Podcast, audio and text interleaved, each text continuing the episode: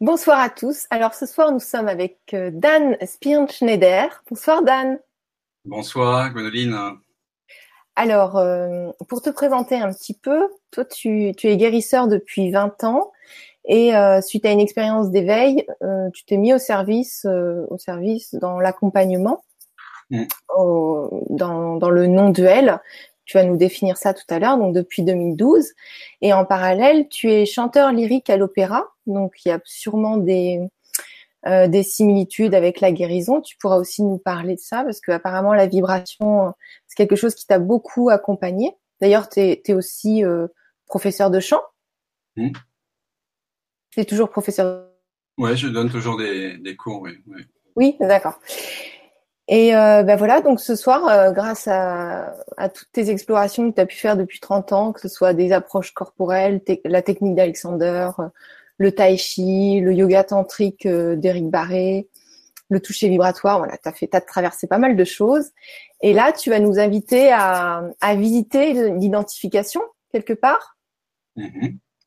Et ouais, explorer les identités, explorer ce qu'on n'est pas pour, euh, pour laisser émerger ce que nous sommes vraiment. Oui. Ça, ça, va être intéressant. Donc voilà, le thème, c'est comprendre la racine de la souffrance et s'en libérer. Et on va aussi vivre, si on a le temps, quelques pratiques concrètes, quelques exercices euh, qui pourront vous servir. Donc, euh, si tu veux ajouter quelque chose par rapport à, parce que je t'ai fait une petite présentation rapide. Habituellement, je propose aux intervenants de se présenter. Donc, si tu veux te présenter un peu plus, tu peux. Non, je, je, puisque on va essentiellement mettre l'accent sur euh, sur euh, sur l'impersonnel, sur sur ce que nous sommes vraiment, sur ce qui. Parce que la présentation pour toi, c'est, euh, tu disais que c'était pas forcément, euh, je sais plus ce que tu m'as dit, une présentation, voilà, ça. Je sais plus comment bah, tu m'as dit ça, mais c'était pas si important. Tu m'as dit, oh, j'ai pas besoin de me présenter, alors qu'on aime bien quand même savoir à qui, Bien, bien, sûr que c'est important de savoir à qui on a affaire. Les, les, autres ont envie de savoir qui je suis pour eux. Et euh, c'est important de savoir euh, effectivement comment on apparaît pour les autres. Euh, ça fait partie de, de, comment dire de la croissance obligée d'un être humain, de savoir comment il apparaît pour les autres. Hmm.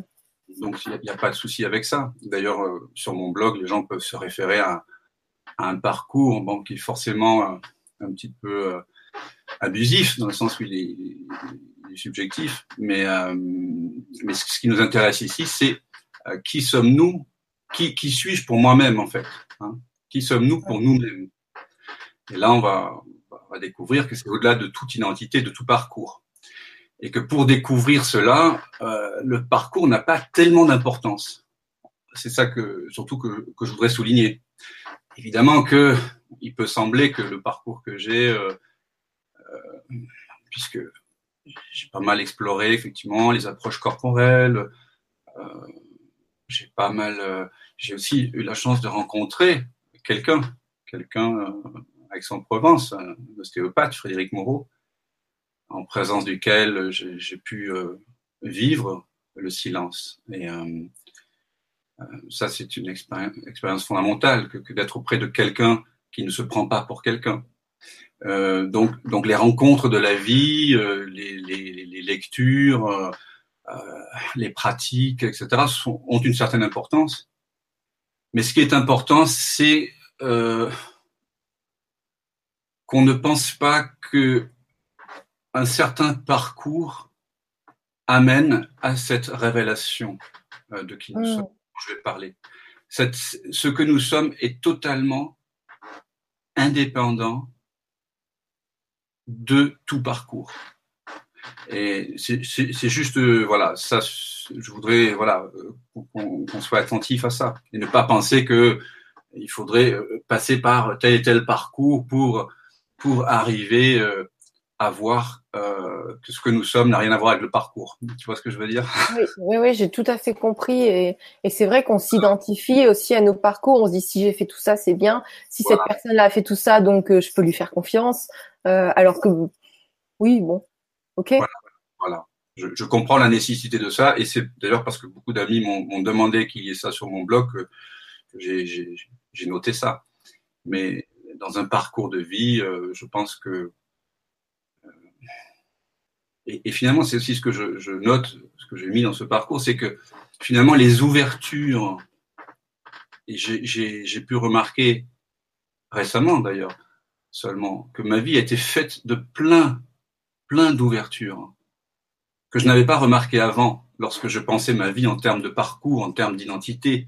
Alors là, je pensais comme tout le monde, la plupart des gens, ma vie en termes de biographie, hein.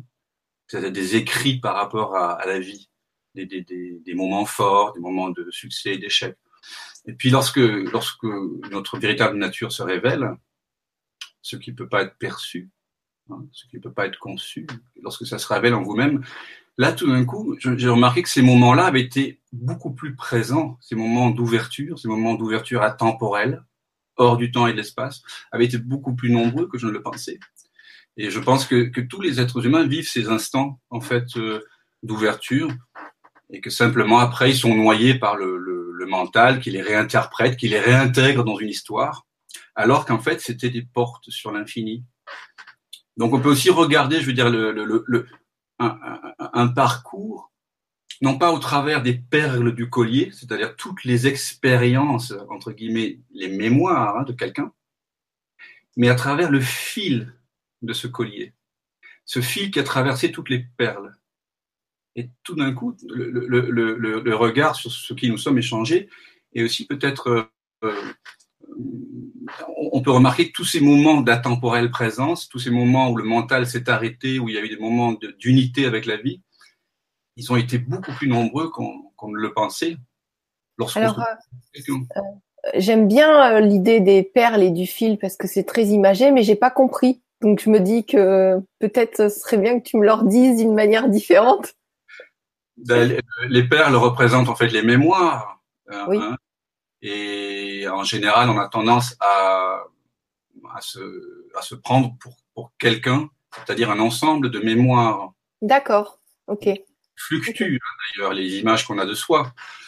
Euh, mais lorsqu'on réalise qu'on est euh, la conscience infinie, c'est un mot bien sûr, mais qu'on n'est rien de tout ce qui est perçu, alors euh, tout d'un coup, on, peut réaliser qu'en fait, toutes les expériences qu'on a vécues étaient, étaient en fait vécues à partir de ce fil, même mmh. si on n'en avait pas conscience. Et d'ailleurs, les ouvertures sur le fil, les fils qui sont là entre deux perles, entre deux pensées, entre deux expériences, sont très, sont finalement, je pense, euh, très nombreuses pour la plupart des gens. C'est juste qu'on ne s'en rend pas compte, en fait. D'accord. C'est ces moments où on où euh, on n'est plus personne, où on s'efface devant euh, la beauté d'un soleil couchant, ou devant la l'émotion d'un visage, ou euh, devant une, la beauté d'une musique, ou devant simplement une, une, rue pleine de gens. Ils sont beaucoup plus nombreux qu'on ne le pense, à ces moments d'intimité.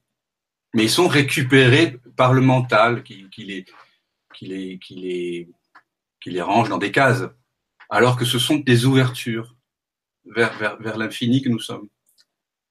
Et on ne le réalise pas. D'accord. En tout cas, je te remercie déjà pour, euh, pour cette introduction-là. Euh, et, tu sais, tu parlais de ton blog. Et sur ton blog, il y a beaucoup de photos euh, qui sont prises d'une manière où, où, quand on la regarde, il y a le doigt qui est pointé vers nous comme ça ou les mains. Enfin, on voit. et donc, euh, ben, comment, enfin, qu'est-ce que ça veut dire concrètement euh, ces, ces photos euh, où voilà, le, doigt est pointé vers nous, parce qu'en fait, on regarde la photo et on voit juste une main ou un doigt qui est pointé comme ça. Hmm. C'est intéressant. Hmm. Il y a dans la dans la Kata Upanishad, qui est un, un, vieux texte des Upanishads, donc une, une Upanishad majeure, un texte il y a 2500 ans, dans la tradition hindoue, il est dit que Dieu a fait les, les êtres avec les sens tournés vers l'extérieur. Donc habituellement, on est toujours tourné vers l'extérieur, vers les perceptions, hein, c'est-à-dire vers les, cinq sens, les informations des cinq sens et les pensées.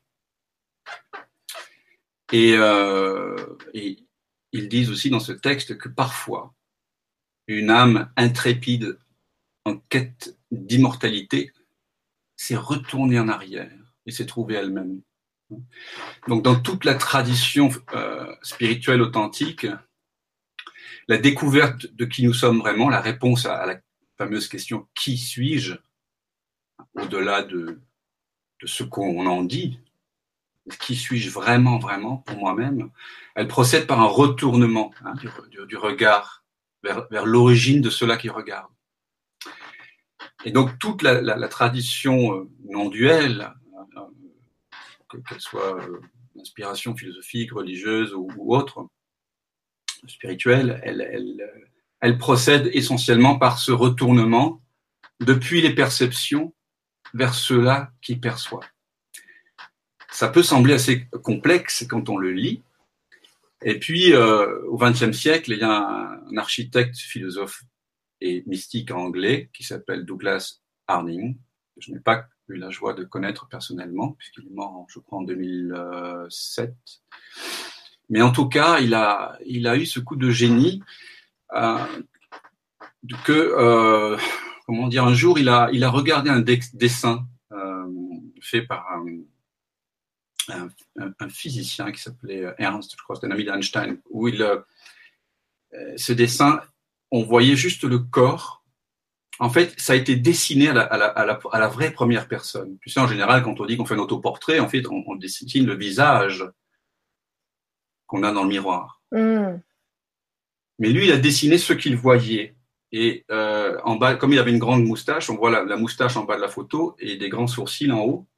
Donc on voyait juste l'œil gauche et, le, nez d'un côté, et puis on voyait le corps, et puis on voyait la pièce. Et tout d'un coup, Douglas Harding s'est dit, mais c'est comme ça qu'on voit le monde en fait.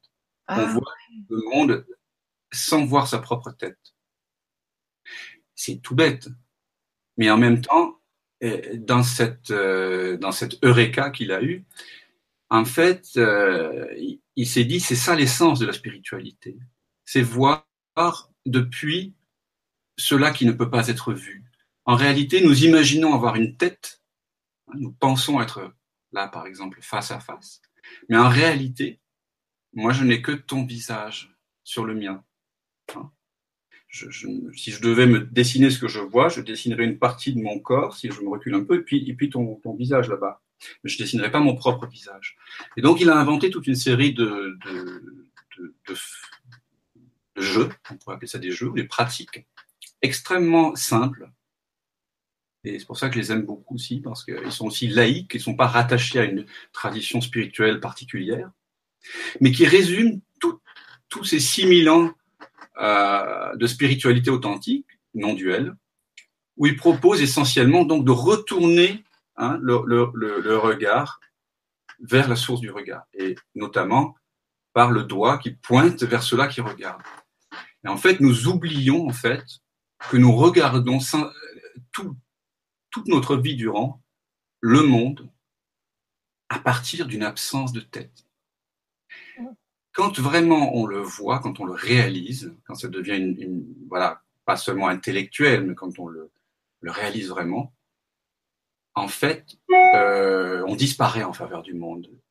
Et on peut faire cette expérience extraordinaire d'unité avec les autres, les créatures, le monde et les perceptions.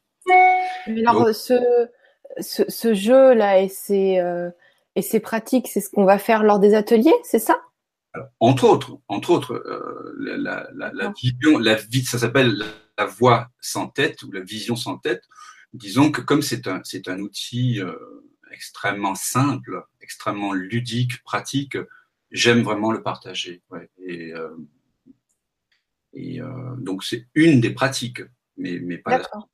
Voilà. Et euh, avant qu'on aille plus loin, tu as, parlé de la non-dualité. Est-ce que tu peux nous le définir? Enfin, en fait, qu'on puisse comprendre ce que ça veut dire, parce que euh, le, la non-dualité, on, commence à en entendre parler, il y a des livres et tout, mais euh, j'ai vu des personnes, je leur en ai parlé, elles comprennent pas, donc elles zappent.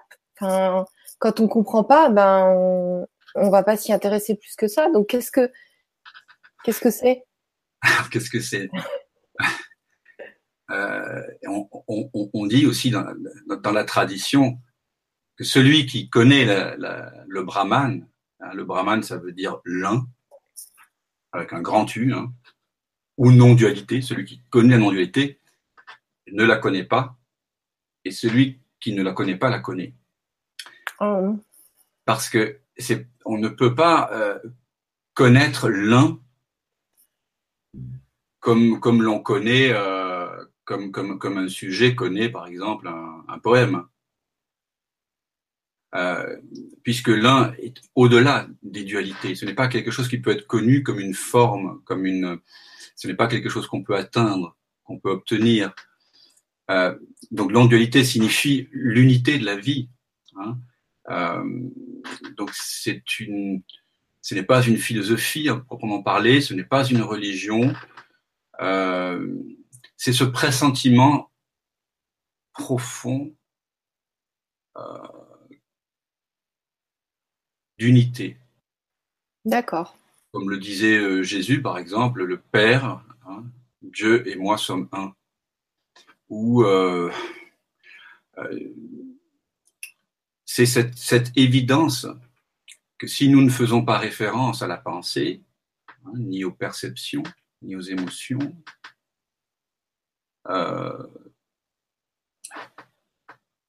nous pouvons vivre cette évidence d'être de la même substance que, que, que, le monde. En fait, il n'y a qu'une substance. Hein. C'est un peu ce que disait Einstein, il disait que l'univers entier était une condensation du vide. Donc quand on reconnaît en soi-même que ce qu'on est vraiment, ce n'est pas une forme, ce n'est pas une chose, ce n'est pas quelque chose qui peut être perçu, ce n'est pas quelque chose euh, qui peut être décrit, qui peut être dessiné. Je parle de ce à partir de quoi nous voyons. Hein quand on découvre ça en soi-même et qu'on regarde à partir de cela qui ne peut pas être perçu, alors cette expérience d'unité peut être faite. Elle peut être réalisée. Donc elle ne peut être réalisée que lorsque nous cessons de nous prendre pour quelqu'un. C'est ça qui fait obstacle. Hein. Si on en parle à quelqu'un qui se prend pour quelqu'un, qui, se prend pour une personne qui est née, qui va mourir, qui est identifié à son corps, qui est identifié à son imaginaire, qui est identifié à ses, compétences, à ses, euh, déficiences, etc. Quelqu'un qui est fortement identifié, cela n'aura aucun sens, évidemment. Et en même temps, ce qui est, ce qui est intéressant de voir, c'est que, c'est que cette, cette, euh, cette non-dualité, elle est vraiment présente. Elle est présente sous une forme un peu cachée dans les, grandes religions. C'est le cœur on pourrait dire, euh, ésotérique des religions. C'est pas ce qui, est mis en, avant hein, par la pratique religieuse en général, puisque le paradis est toujours plus loin, Dieu est, quelque part séparé de l'homme, il, est uniquement transcendant. Mais on peut trouver dans le texte euh, même religieux des, des pointeurs non duels hein, dans, les évangiles, euh, notamment dans l'évangile de saint Thomas. Par contre, dans le bouddhisme zen, dans le Chan, euh, dans le taoïsme, euh, chez les mystiques chrétiens comme Maître Eckhart, chez, euh, les soufis. Là, et, bien sûr dans la tradition hindoue de l'Advaita Vedanta, alors là, c'est le cœur de l'enseignement. La non-dualité est le cœur de l'enseignement. D'accord. Donc c'est un exercice très délicat auquel on se livre ici parce que, évidemment, on se sert de mots qui forcément divisent, et fragmente pour pointer vers quelque chose qui est indivisible. Donc, euh, donc finalement, euh, on essaie par des, par des concepts ou par des clés ou par des, par des pointeurs euh, de déconstruire les concepts qui nous empêchent de vivre cette expérience. Donc c'est plutôt euh, pour, pour accéder à cette, cette vision non duelle, pour accéder à, cette, à ce que nous sommes déjà, il n'y a pas vraiment de, de, chemin, il y a juste à réaliser combien à chaque instant nous sommes en train de faire des efforts pour imaginer que nous sommes autre chose que ce que nous sommes. Donc ça, ça crée de la souffrance. Oui, et euh, donc, ça, c'est le thème de. Oui, c'est ça. Donc ça voilà, ça c'est le thème. Et justement, j'aimerais bien savoir, euh, bah, toi, qu'est-ce que c'est pour toi la souffrance et si tu peux nous le définir avant que je prenne les questions. Comme ça, on a toutes les bonnes bases, la non-dualité, la souffrance, on sait de quoi on parle et euh, on peut aller, on peut aller poser les questions. la souffrance, alors ce que j'appelle la souffrance ici, c'est la souffrance morale, c'est la souffrance psychologique. Hein. Je ne parle pas de la douleur hein, physique, que ce soit clair. Bien que euh, lorsque euh, la souffrance psychologique euh, cesse, il se peut parfois que cela allège grandement la douleur physique. On pourra en parler plus tard. Donc ce que j'appelle souffrance ici, bah, c'est le fait de, résister à ce qui est. Ne pas vouloir ce, que, ce qui m'est donné à vivre maintenant dans l'instant. Ou vouloir autre chose que ce qui m'est donné à vivre. Donc c'est une forme de résistance à la vie finalement. C'est ça la souffrance. C'est comme ça que je la définis. Euh, D'accord. C'est-à-dire que euh, on crée une résistance supplémentaire à ce qui est déjà là. Ce, qui est déjà là, il n'y a pas possibilité de, de, l'éviter. Mais pour éviter de sentir la souffrance, d'entrer en contact direct avec elle, on imagine, on, se met à penser compulsivement comme ça qu'il ce serait mieux d'être ailleurs, que ce serait mieux de ne pas vivre cette expérience, etc. Et donc, toutes ces pensées-là, si elles sont crues, si on y croit vraiment, eh bien, elles créent une forme de résistance à, ce qui est là. Et du coup, euh, bien, ça, non seulement ça entretient l'idée qu'on est quelqu'un qui, qui, peut résister à la réalité, ce qui n'est absolument pas vrai. Et du coup, ça, ça, ça crée aussi des, ça amplifie la souffrance en nous. Ça, nous empêche de sentir, d'entrer en contact. Ça crée des tensions, ouais. Voilà, dans le corps, hein, ça, ça, ça, contracte immédiatement le corps. Mm. Euh, et la meilleure chose à faire, c'est de, de, passer à travers, en fait. Ben, on peut pas. Ben, disons que c'est c'est déjà de voir à quel point on résiste. Avant de, mm. de, de, de passer à mm. travers, il faut reconnaître que je suis en train de résister. Hein, si euh, si quelqu'un euh, m'insulte et que euh, je, au, lieu de simplement sentir euh, ce que cela fait corporellement, sensoriellement, etc., l'émotion que ça peut éventuellement susciter, si au lieu de cela, je commence à me raconter l'histoire à propos de, du fait qu'il n'aurait pas dû me parler comme ça, que c'est injuste, que je ne mérite pas cela. C'est là que je commence à, à, amplifier, à broder une, toute une arborescence d'interprétation par rapport à cela. Alors je, je, je m'éloigne du senti direct. Hein. Alors, il suffit simplement, en fait, de voir à quel point on résiste. D'accord, mais alors si quelqu'un euh, nous insulte, euh, ok, euh, soit on a le choix, on ressent tout ce qu'on ressent dans notre corps, donc c'est pas toujours cool, ou alors on résiste et on se dit oh c'est injuste. Mais euh... en fait, en fait, l'invitation, c'est de voir que ceux-là qui constatent euh, l'insulte et les, et les, effets que ça peut provoquer en termes de, de pensée, et en termes de, de réaction euh, donc psychocorporelle du corps aussi, des émotions. Ceux-là qui constatent tout ça n'a pas de résistance, n'a pas de souffrance, n'a pas d'émotion. Cela qui, qui est conscient des émotions n'a pas d'émotion. C'est toujours le même retournement du regard vers cela qui est en train de percevoir. Cela qui perçoit les émotions n'a pas d'émotion. Ceux-là qui perçoivent l'insulte ne se sont pas insultés. Mais parce que nous croyons que nous sommes quelqu'un, nous sommes une entité séparée, qui peut être insulté, nous pensons en fait que c'est le corps et le mental qui perçoivent l'insulte. Mais en fait, le corps et le mental sont, sont eux-mêmes perçus. Hmm. Hein, parce que le corps, si je ferme les yeux, là dans l'instant, d'ailleurs chacun peut le faire, dans l'instant, si je ferme les yeux et que je ne fais pas référence à la mémoire, à ce qu'on m'a dit, eh bien, je ne peux pas trouver de corps dans l'instant. Si je ne fais pas référence aux, images mentales, hein. il y a des sensations, bien sûr.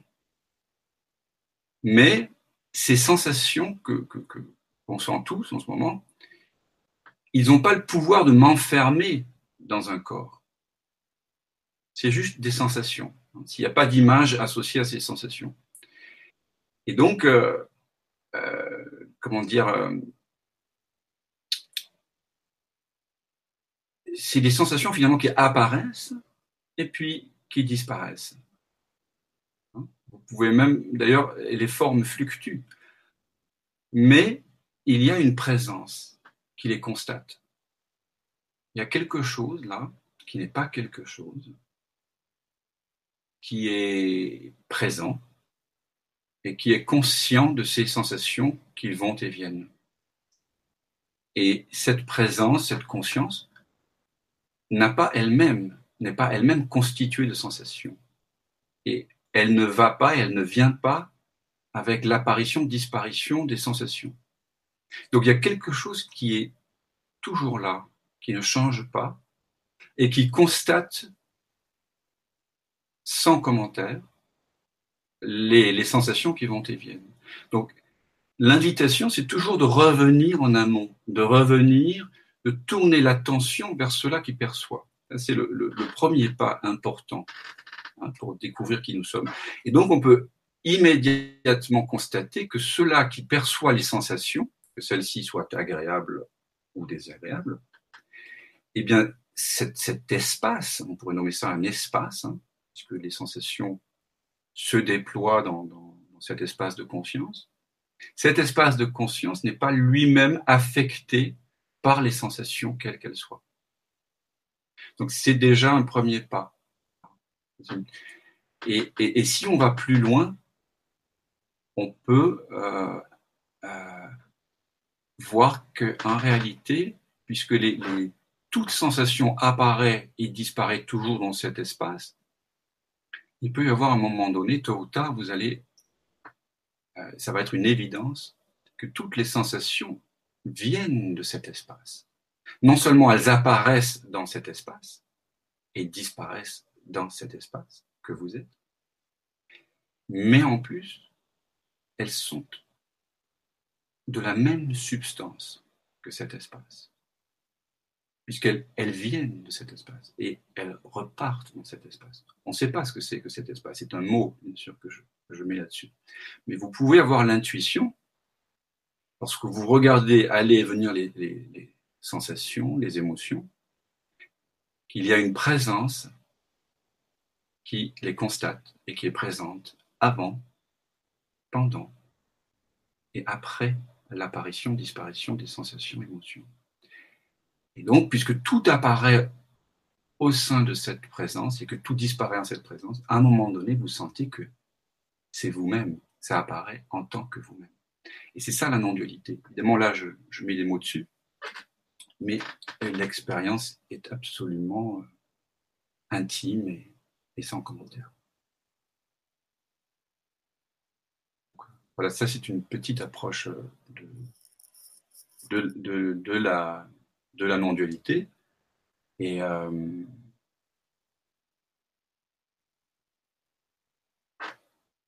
donc, ça, on est toujours invité à voir que cela qu'on croit qu'il perçoit, c'est-à-dire le corps mental, est lui-même perçu. C'est ça l'erreur qu'on fait en fait. Hein. On place quelqu'un derrière la tête qui est en train de regarder. Et ce n'est juste pas vrai.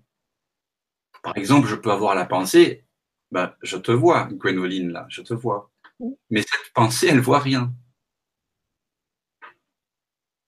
En fait, tu es, déjà apparu dans un grand espace au-dessus de mes épaules, en fait. Avant même que la pensée arrive, il y a voir. Avant que la pensée je vois euh, n'apparaisse, il y a voir. Avant que, je sois conscient en, termes de mots et de pensée, j'entends les sons. La pensée, j'entends les sons, n'entend rien. Avant cette pensée, il y a entendre. Donc, en fait, euh, l'invitation non duelle, c'est vraiment de voir qu'en chacun de, de, nous, il y a une présence silencieuse, en amont des pensées, en amont des perceptions, une présence immuable, une présence euh, sans forme, sans âge, qui n'a pas de naissance, qui n'a pas de mort, dans laquelle apparaissent et disparaissent les, différentes perceptions. Donc c'est vraiment un changement, pas seulement de perspective, euh, mais, euh, on dit, de paradigme. C'est du même ordre que comme lorsqu'on croyait que euh, le Soleil tournait autour de la Terre et qu'on a découvert que c'était la Terre qui tournait autour du Soleil. C'est vraiment un total changement de paradigme. Donc ça demande une grande sensibilité, ça demande euh, peut-être aussi une, certaine urgence de la, de la question qui suis-je, hein, de, de, un désir profond de, de se connaître soi-même. Et donc une, une, capacité aussi à remettre en question tout ce qu'on nous a dit. Mmh. D'accord. Voilà. Est-ce que est-ce que tu veux ajouter quelque chose ou est-ce qu'on peut prendre quelques questions? Non, on peut prendre quelques questions. D'accord. Donc déjà là, tu, tous, tu, nous as tous bien posé. Tu sais. en tout cas, moi, je parle pour moi. Hein. Je suis zen. Donc, euh, donc euh, alors là, c'est un pseudo qui nous dit bonjour. Je sens un grand changement en moi. Je suis thérapeute, mais suite à une montée de Kundalini en octobre 2016, j'ai perdu mon sommeil beaucoup d'énergie dans les mains, également les pieds. Je vais vers les soins énergétiques, mais je sens qu'il y a des peurs et des résistances transgénérationnelles et mémoires karmiques. Comment puis-je m'aider sur mon chemin? En effet, je suis épuisée. Merci de votre réponse.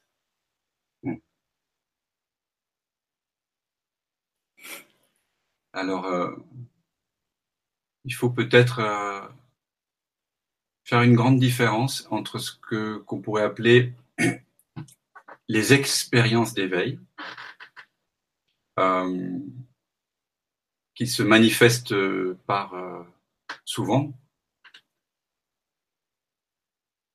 par des changements brutaux euh, dans, le, dans, le, mode de perception, euh, par des extases, par des révélations ésotériques euh, euh, par des visions, par des développements de, de capacités nouvelles, etc., etc. Et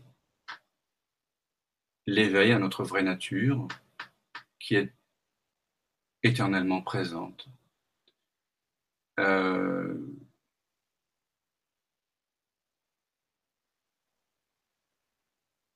ah, comment dire? En fait, quand il y a, une expérience euh, d'éveil, c'est-à-dire quand voir sa vraie nature, en fait, voir sa vraie nature, c'est voir tout d'un coup qu'on n'est pas ce pour quoi on se prend. Hein? Je ne suis pas une entité séparée. Je découvre que ce que j'appelais moi la personne n'est qu'un flux de pensées. C'est même pas une entité. Ce sont des pensées qui vont et viennent dans une, à une très grande vitesse, comme au cinéma, les images, et qui donc me donne l'impression que c'est vrai. Je suis en fait en état de transe perpétuelle je me prends pour quelqu'un que je ne suis pas parce que je ne suis pas vraiment attentif.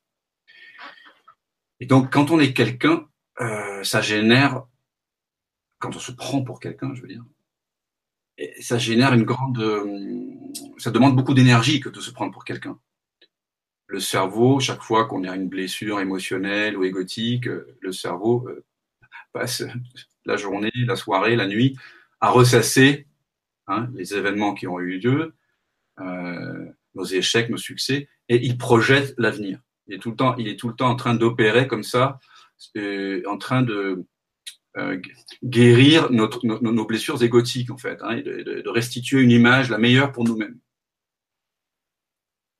Donc, il y a une énergie incroyable du corps hein, et du cerveau humain qui est dévolue à la maintenance d'une entité qui n'existe pas. On passe beaucoup de temps à, consommer de l'énergie pour euh, dans le vide, en fait, alors qu'on pourrait l'utiliser à plein d'autres choses. Voilà. Mais ça, c'est contre, c'est euh, c'est comment on dit, euh, c'est pas voulu. Enfin, c'est imposé. Bah, c'est-à-dire qu'on nous a dit, moi, on m'a dit que j'étais que j'étais Dan, que j'avais un tel âge, que j'étais un petit garçon, etc. Et puis je l'ai cru. Et puis, pour le moment, à partir de l'adolescence, on s'identifie complètement à ça.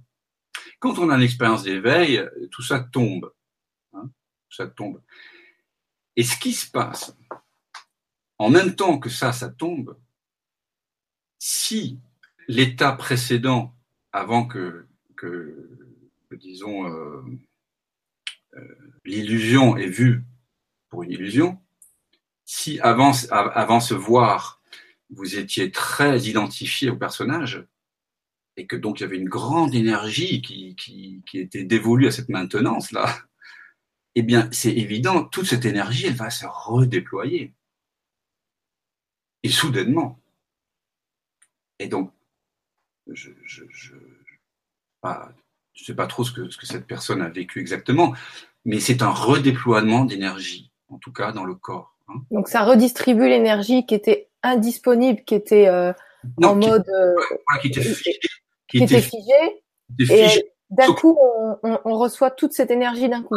Voilà, tout d'un coup, cette énergie, bah, c'est comme, euh, c'est comme quand, euh, quand on fait un massage et qu'on dénoue un point d'énergie, ou en tant que guérisseur, vous posez des mains écouteuses sur un corps, et que tout d'un coup vous dénouez euh, là où l'énergie est fixée. La maladie, finalement, on pourrait le définir comme, comme, comme une fixation de l'énergie. Hein, L'énergie mentale, euh, pardon, la maladie mentale ou la, ou la maladie physique, quelque part. On pourrait, on pourrait dire que c'est de l'énergie fixée, hein, c'est de la résistance. Quand cette résistance, elle, elle se dissout, et l'idée d'être une personne, bah, c'est la résistance principale à notre vie, alors il peut y avoir des effets incroyables. Et j'en ai vécu.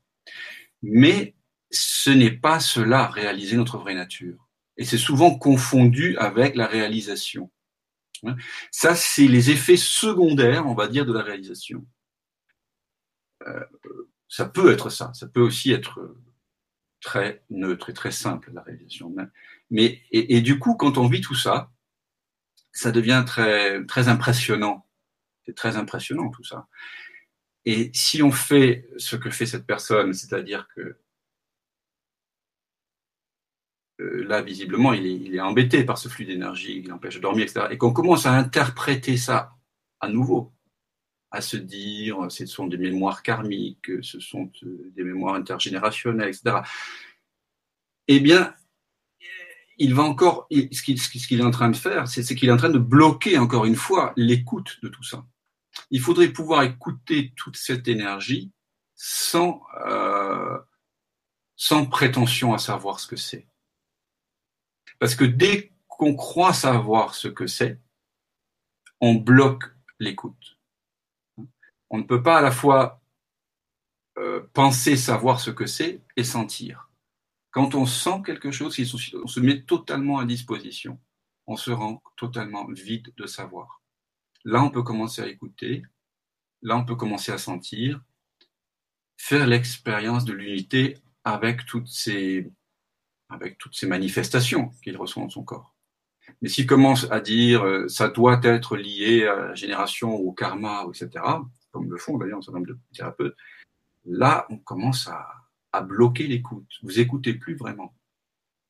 Et le secret hein, de la guérison, hein, de toute guérison, c'est de pouvoir écouter ce qui nous semble personnel, c'est-à-dire ce qui appartient à ce corps-ci, ce mental-ci, à partir d'une écoute qui n'est pas personnelle, qui est impersonnelle. C'est pour ça que parfois on a besoin de quelqu'un qui nous aide à écouter Parce que lui, il est libre, il, écoute le, thérapeute extérieur, il, écoute avec une écoute plus impersonnelle. D'accord?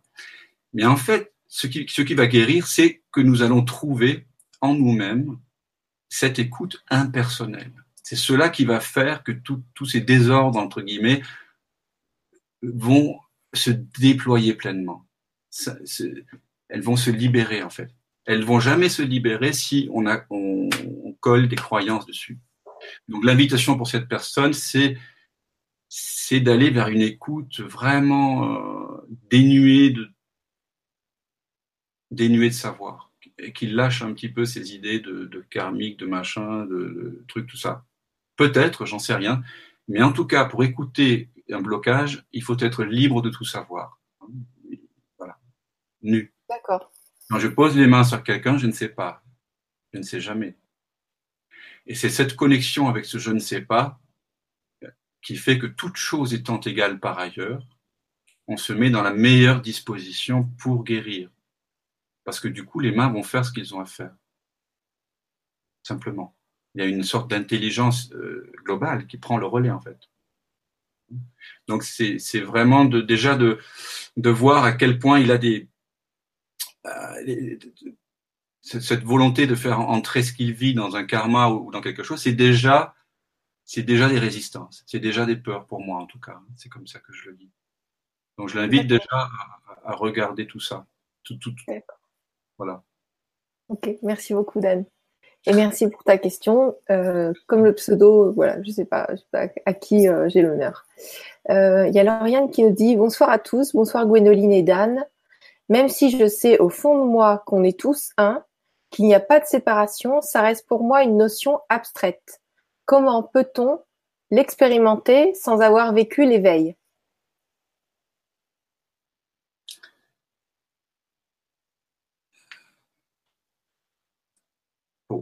Pour, vivre, euh, enfin, vivre l'unité, c'est synonyme euh, de, ce qu'on appelle l'éveil. Hein. L'éveil, ça veut simplement dire arrêter de se prendre pour quelqu'un, tout simplement. Donc. Euh, Alors, comment l'expérimenter? Parce qu'on s'est toujours pris pour quelqu'un. On s'est toujours pris pour quelqu'un. oui, tout le monde. Hein. On, est né comme ça et je dirais, c'est une obligation apparemment hein, dans, l'évolution humaine. Euh, si, on ne savait pas euh, qui, comment on est euh, aux yeux des autres, alors on ne pourrait pas évoluer en société. Donc on doit savoir qu'on est un petit garçon, qu'on a tel visage, qu'on s'appelle Jean-Paul ou Robert, voilà. Et, ça, fait partie de l'évolution humaine, c'est naturel. C'est naturel de se prendre pour euh, notre image publique à un moment donné. Hein. Mais ce n'est, je dirais, l'erreur qui, est faite peut-être, c'est que nous nous prenons exclusivement pour cela. À un moment donné, nous, nous prenons exclusivement pour cela. Et à ce moment-là, euh, nous nous prenons pour ce que les autres voient de nous on a intégré ça hein, dans, notre psychisme. C'est pour ça qu'on croit qu'on est face à face, par exemple. Hein. Si je vois deux personnes qui parlent, je vois qu'elles sont face à face. Mais de mon point de vue, je n'ai jamais été face à face. Il y a un visage là-bas et de mon côté, il y a espace. Donc, pour découvrir euh, notre vraie nature, l'invitation, c'est toujours, comme je le rappelais au début, de retourner l'attention vers cela qui perçoit. Ça, c'est. Or, dans toutes les autres voies que la voie non duelle, si ça c'est la flèche de l'attention, on va juste changer l'attention de place en fait, d'un objet à un autre, d'une perception à un autre, d'un concept à un autre. Or, dans la non-dualité, on tourne le regard à très précisément 180 degrés, pas 179,9 ou 180,1, 180 degrés. Et donc, euh, j'invite, euh, comment s'appelle euh, Lauriane. Eh bien, j'invite Lauriane à, à peut-être faire la pratique tout simplement de la vision sans tête. En ce moment même, Lauriane, si tu es face,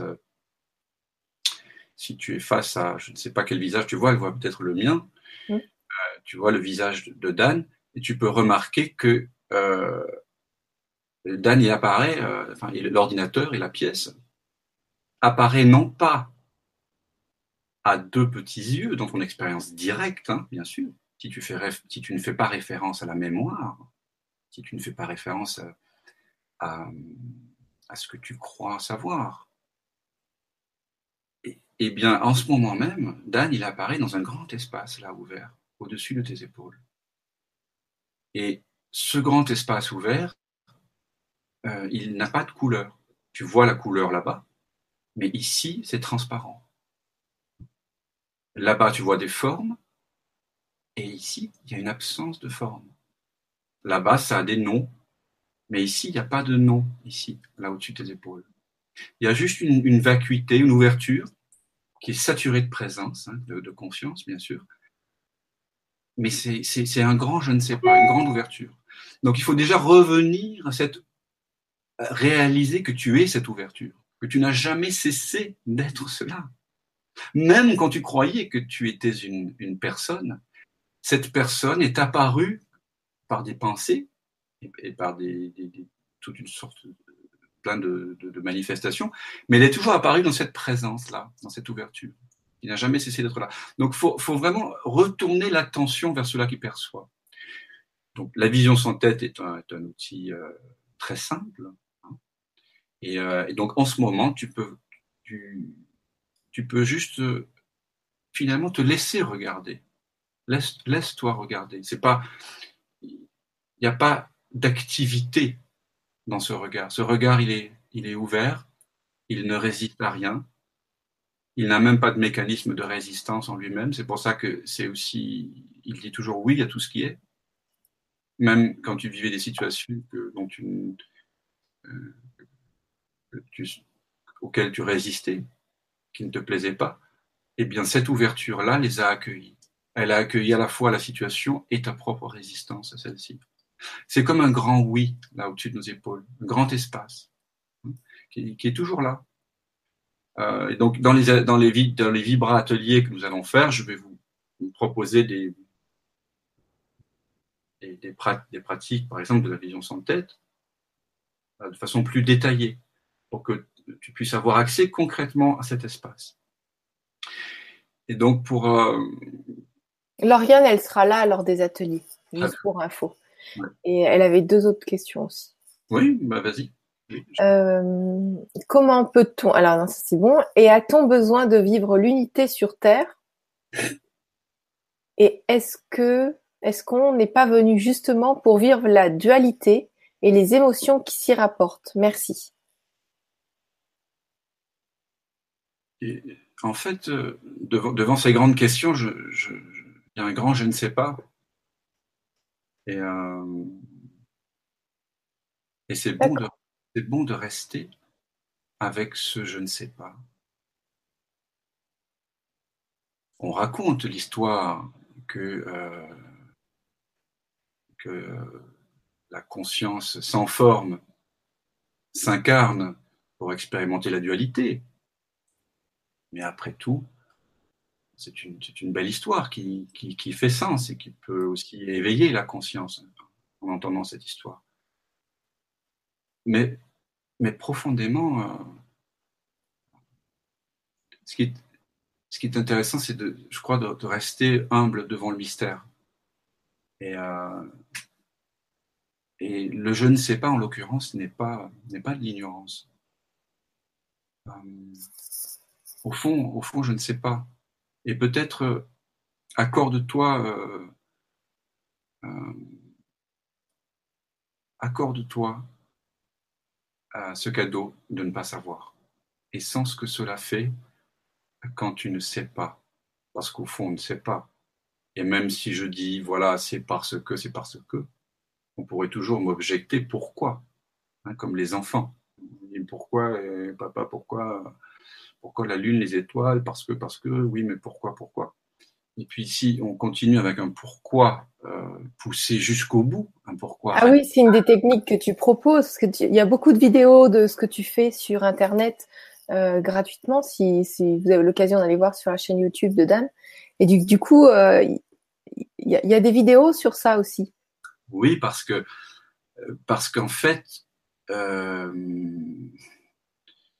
on pourrait dire que la prétention à savoir euh, à chaque instant ce qui est juste, ce qui est injuste, ce qui est moral, ce qui ne l'est pas, ce qui est beau, ce qui est laid, ce qui est intéressant, etc. Euh, ça, ça crée des contractions énormes dans le corps. Et en réalité, on ne sait pas. Donc, effectivement, je propose ce que j'appelle un jeu de révélation, enfin, plusieurs jeux de révélation, dont l'un s'appelle du sentiment de manque à la plénitude. Et je propose effectivement aux gens qui ont envie d'y jouer, qui ont envie de se mettre en jeu, qui ont envie de se connaître profondément eux-mêmes, de venir avec, euh, eh ben, d'exprimer un sentiment de manque qu'ils ont dans l'instant. Ça peut être un manque d'argent, un manque d'amour, un manque de sexe, un manque de drogue, un manque de carrière, un manque de je ne sais quoi. On peut partir de n'importe quelle feuille de l'arborescence de l'arbre. Et ensuite, je pose la question simplement pourquoi? Pourquoi est-ce que ça te manque alors? Ils répondent et puis je continue le pourquoi? Jusqu'au bout, jusqu'au bout. Et à un moment donné, le mental qui a prétendu qu'il me manquait ceci pour être complet, pour être plus heureux, bah, le mental, en fait, il n'a plus de réponse. Et à un moment donné, il y a une espèce de, de je ne sais pas sincère, un vrai je ne sais pas. Et à ce moment, toute l'énergie qui était concentrée vers l'extérieur est ramenée à l'intérieur ce je ne sais pas. Et il y a quelque chose d'extraordinaire qui, a lieu, vous pouvez le voir sur les vidéos, le regard change. Ça se détend, le corps se détend. Quand vous ne savez pas, pas, pas que, vous ne savez pas votre exercice d'anglais, non, profondément par rapport à une question profonde sur le pourquoi de la vie, le sens de la vie, le pourquoi je suis là, qui suis-je. Au fond, vous ne savez pas. Et quand vous vous détendez dans ce je ne sais pas, le regard se transforme. Il y a une sorte d'éclosion lumineuse qui a lieu. ce que, je trouvais beau, c'était de, le montrer. Euh, et merci à tous ces gens qui ont bien voulu prêter euh, leur vie, leur, visage à cette expérience. On voit le visage qui se transforme, une beauté, une lumière qui, apparaît. Et là, on commence à être en contact souvent avec des émotions cachées. C'est quand on ne sait pas que l'émotion peut apparaître ça se réfère aussi à ce que disait tout à l'heure euh, la personne par rapport à la Kundalini et ce qu'il vivait, qui voulait interpréter ça dans l'intergénérationnel, dans le karma. En fait, dès qu'on croit savoir, eh bien, on ne peut plus sentir la vie. Et il n'y a qu'une chose qui nous satisfait vraiment, c'est sentir la vie. Donc il faut ce jeu de révélation, il est là, il est là à la fois pour, pour c'est une sorte d'auto-révélation de vous-même à vous-même. Hein. Euh, donc vous mettez en jeu vos peurs et vos désirs, hein. vous mettez le, plomb dans, l'alambic du jeu, et, à la fin, ce qui sort, c'est euh, bah, c'est l'or de votre plénitude. Et parce que quand on atteint ce je ne sais pas, qui est un vrai je ne sais pas, hein, il y a une sorte de complétude. Vous vous rendez compte qu'en réalité, vous ne manquez de rien dix minutes ou une demi-heure avant, vous prétendiez qu'il vous manquait de l'argent, qu'il vous manquait de l'amour, qu'il vous manquait voilà, d'être respecté, ou ceci ou cela. Et, et, puis à un moment donné, tac. En fait, non, il ne me manque rien. Et vous pouvez réaliser à ce moment-là que vous êtes ce que vous cherchiez. Parce qu'on cherche tous, on cherche tous le bonheur et la paix permanente, c'est la plénitude. Et cette plénitude, elle est déjà là. C'est aussi ça le message de la non-dualité, quelles que soient ses expressions dans les diverses traditions. Euh, ce n'est pas d'ajouter quelque chose, hein, comme on le fait dans le développement personnel, d'ajouter des compétences, des capacités. Ce qui crée de la confusion. Plus on ajoute de choses, plus on est confus. Et c'est là où ça devient, ça devient du burn-out, ça devient, ça devient beaucoup de choses un peu difficiles à vivre. Oui, parce qu'on renforce l'idée qu'on a un vouloir personnel, qu'on a un pouvoir, on a un pouvoir personnel. La non-dualité, c'est cette invitation, comme, le dit magnifiquement Maître Eckhart euh, euh, dans un de ses textes, euh, je, je ne possède rien, je ne veux rien, je ne sais rien. Donc, in fine, je ne suis rien. Quand on découvre vraiment cette, cette vacuité qui est là, dans ce je ne sais pas hein, aussi, parce que quand vous ne savez pas, ça se détend. ça se détend. Mais je parle d'un vrai je ne sais pas. Hein. Et, euh, et, à partir de là, euh, bah, tout, euh, vous devenez efficace en fait. Et si vous avez des problèmes d'argent, bah, naturellement, vous avez plus de, vous êtes plus efficace pour entre guillemets les résoudre. Oui, c'est comme si euh, on, on, avait créé un, un, espèce de trou en se disant j'ai un problème d'argent. Enfin bon, c'est peut-être pas ça, mais moi je l'interprète comme ça. Et qu'en fait on enlève ce trou, enfin ce vide qui attire des mauvais, des mauvais flux ou des problèmes, et on, on, on arrête de, de, de, créer ça, et d'un coup, eh ben d'un coup, ben, tout redevient normal. Je sais pas si c'est ça. C'est-à-dire qu'en fait, en fait, on redécouvre l'état naturel. Voilà, ça redevient naturel. Et l'état naturel, ce qui est extraordinaire, c'est qu'en chacun de nous, même, c'est ça qui est, étonnant, c'est que même les gens les plus pervers, les plus, les plus éloignés en apparence de ce dont on parle, euh, peuvent trouver à chaque instant de leur vie ce qu'ils sont, peuvent retourner leur conscience peuvent faire ce geste de retournement de la conscience vers elle-même. C'est mystérieux. Nous sommes tous, euh, à l'intérieur de nous-mêmes, il y a ce trésor, cette vacuité. Pourquoi est-ce que la vacuité est un trésor? Parce que quand vous découvrez cette vacuité, ce rien, ce rien qui n'est pas un néant, hein, c'est le rien, je dirais, euh, de l'anglais, on dit nothing, no thing, c'est une non-chose. Donc c'est juste une non-chose. C'est pas rien au sens de néant, de, de, c'est pas connoté négativement. C'est un rien de chose. Je ne suis rien de perçu. Quand vous découvrez ça en vous-même, vous êtes la personne la plus riche au monde. Quand vous découvrez votre véritable pauvreté, vous êtes la personne la plus riche au monde parce qu'il ne vous manque rien. Parce que ce, rien que vous êtes au profond de vous-même, est en accord avec chaque situation, à chaque instant, profondément, et il a toujours été, même quand la personne prétendait qu'elle n'était pas en accord, euh, le, ce rien était en accord avec, avec, avec tout ce qui se présentait. Donc découvrir ça en vous, c'est votre plus grande richesse, et parce que ce qui n'a pas de limite est plénitude. Quand vous vous installez dans cette, euh, dans, dans ce, dans ce rien de forme, vous le découvrez, et que vous vivez les situations euh, de la vie quotidienne à partir de là, à ce moment-là, vous, vous accueillez tout comme une grâce. Mais on ne, ça, la vie ne peut devenir grâce que lorsqu'on le vit à partir de, ce, de cette vacuité.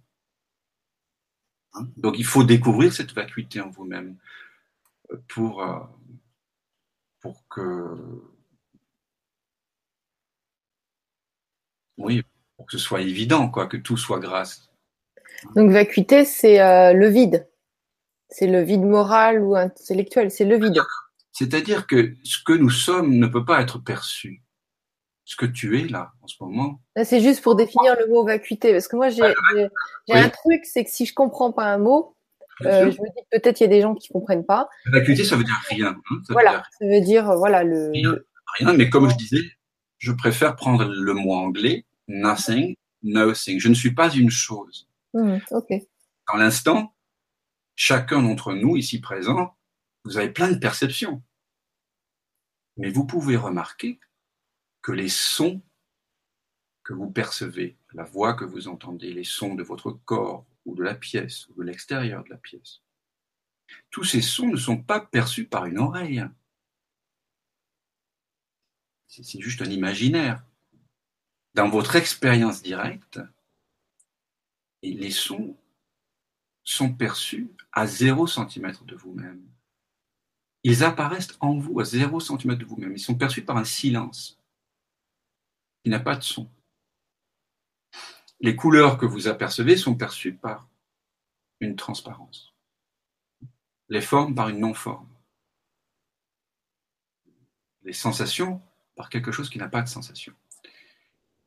Donc c'est toujours euh, revenir L'invitation, c'est toujours de revenir, de refluer vers cela qui en nous perçoit. Et là, on ne trouve rien. On ne peut pas dire ce que c'est qui perçoit. Les scientifiques vont vous dire c'est les yeux, c'est les oreilles. Mais on n'a jamais, jusqu'à maintenant, on n'a pas trouvé, en ouvrant les cerveaux des gens, hein, on le fait beaucoup, on n'a pas trouvé la conscience. Il y a quand même, heureusement, une partie des neuro, euh, neuro euh, physiciens, enfin, je sais pas comment on appelle, neurologues, euh, qui, qui ont compris dans le monde contemporain que la conscience, la conscience, n'est pas individuelle, n'est pas localisée quelque part. Euh, Alors, quand je t'entends parler de la non-forme, la transparence et tout ça, je trouve ça vraiment génial. Et à Lauriane qui dit ça donne envie d'expérimenter cette technique. Et moi, je me dis que en fait, euh, les ateliers, ça va pas être du luxe parce que même si j'ai déjà compris beaucoup de choses, je me dis que là, j'ai encore beaucoup de choses à comprendre euh, parce que je comprends dans les grandes lignes, mhm. mais je crois que il y a besoin d'expérimenter. Ah voilà ce que je veux dire. Il y a besoin d'expérimenter pour l'intégrer à l'intérieur, quoi. Bien sûr. Voilà. On peut, on peut essayer de faire une petite expérience, simplement pour. Euh, euh, ben, je vous invite tous maintenant à considérer euh, par exemple, euh, les sensations corporelles, en tant que j'ai des sensations. Donc, euh, vous écoutez, vous, scannez un petit peu les, les sensations qui sont présentes. Peut-être plus aisé de fermer les yeux, de sentir l'ensemble des sensations présentes à vous maintenant en tant que j'ai des sensations. Donc il y a vous et les sensations. Et vous sentez ce que cela fait que d'avoir ces sensations.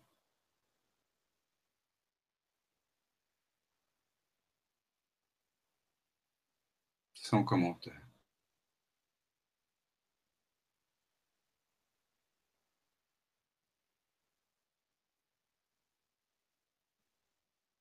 Et puis maintenant, je vous invite à faire l'expérience de l'unité avec ces sensations et vous laisser sourdre du fond de votre être le mantra suivant.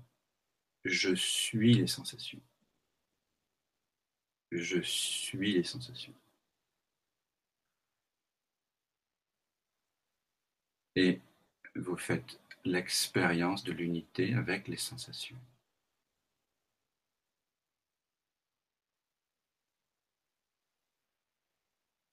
Il n'y a pas de commentaire, pas de pensée, pas de justification, juste un senti direct, sensoriel, tactile, vibratoire. Et vous faites l'expérience de l'unité avec ces sensations jusqu'à ce qu'il soit évident que les sensations dont vous faites l'expérience et vous-même qui faites l'expérience êtes de la même substance.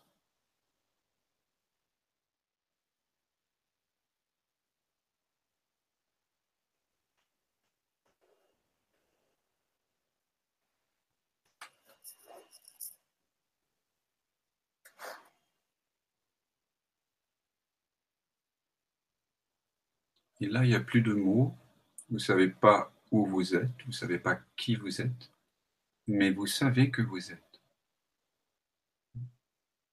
Vous savez que vous êtes cette substance qui est la même, qui est une. Alors, on peut faire ça avec, par exemple, maintenant, prenons une expérience qui est douloureuse pour vous, par exemple. Donc, euh, on pourrait appeler ça une, souffrance. Hein. Trouver quelque chose en vous qui représente une souffrance psychologique ou, une expérience douloureuse pour vous, un deuil ou quoi que ce soit, une trahison, une séparation, quelque chose que vous considérez comme encore une souffrance. Et vous appelez ça j'ai une souffrance. Donc, et vous sentez ce que ça fait que d'avoir cette souffrance en tant que j'ai une souffrance.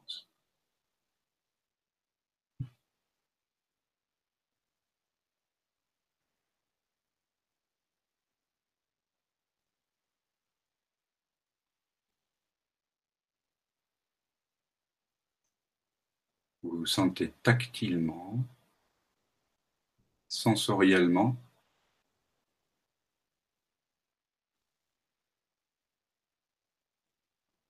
vibratoirement, sans commentaire.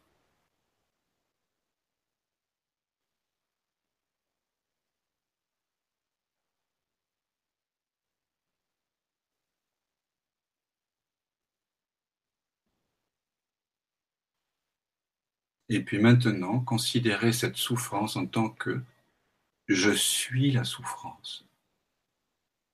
Et vous faites l'expérience de l'unité avec la souffrance, avec la souffrance sensoriellement, tactilement,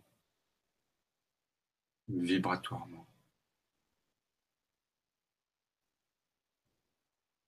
Comme deux couleurs qui se mélangent et vous entrez dans l'expérience de la souffrance comme si vous entriez dans un bain chaud.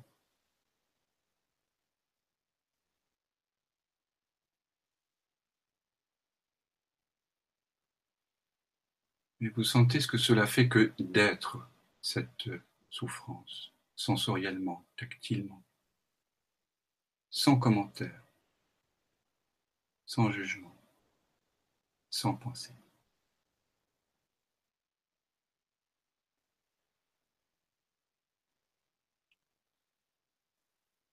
Je suis la souffrance. Et vous sentez ce que cela fait que d'être la souffrance jusqu'à ce que la souffrance éprouvée, celui qui l'éprouve, soit perçu comme étant de la même substance. En réalité, les sensations de souffrance, l'impression de souffrance, l'imaginaire de la souffrance est de la même substance que vous qui êtes en train d'en faire l'expérience. C'est comme deux vagues différentes qui réalisent qu'elles sont faites de la même eau.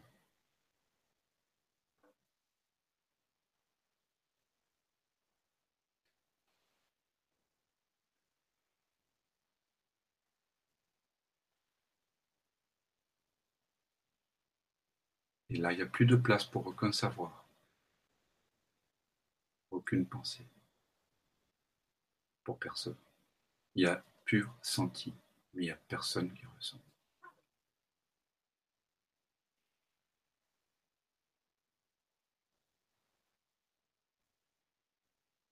Vous ne savez pas qui vous êtes, où vous êtes.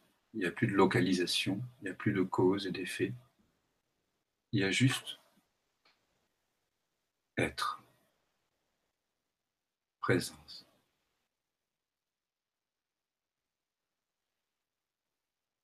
Parce que finalement, tout est de la même substance. Celui qui est en train de parler est de la même substance que vous-même, de la même conscience, de la même présence, qu'importe les mots. L'environnement, ce qu'on appelle le monde, est fait de la même substance vous-même. Dans tout l'univers, il n'y a qu'une seule essence, qu'une seule substance.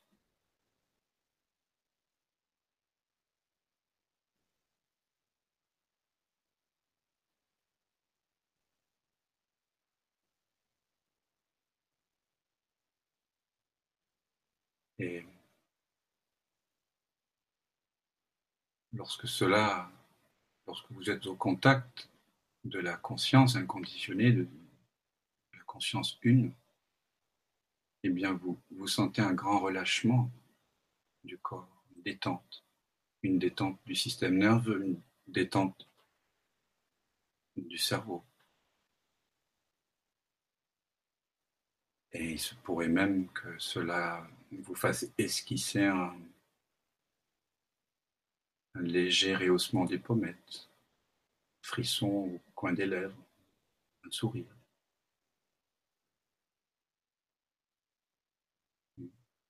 Parce que il y a une sorte de plénitude lorsqu'on est au contact de cette présence indéfinie, lorsqu'on se dépose là, dans ce que nous sommes déjà. Mais ce n'est pas une joie qui est de la même nature que celle que vous éprouvez parce que votre voisin vous annonce voilà, que vous avez reçu un, cadeau ou que votre fille vous annonce qu'elle a réussi son examen.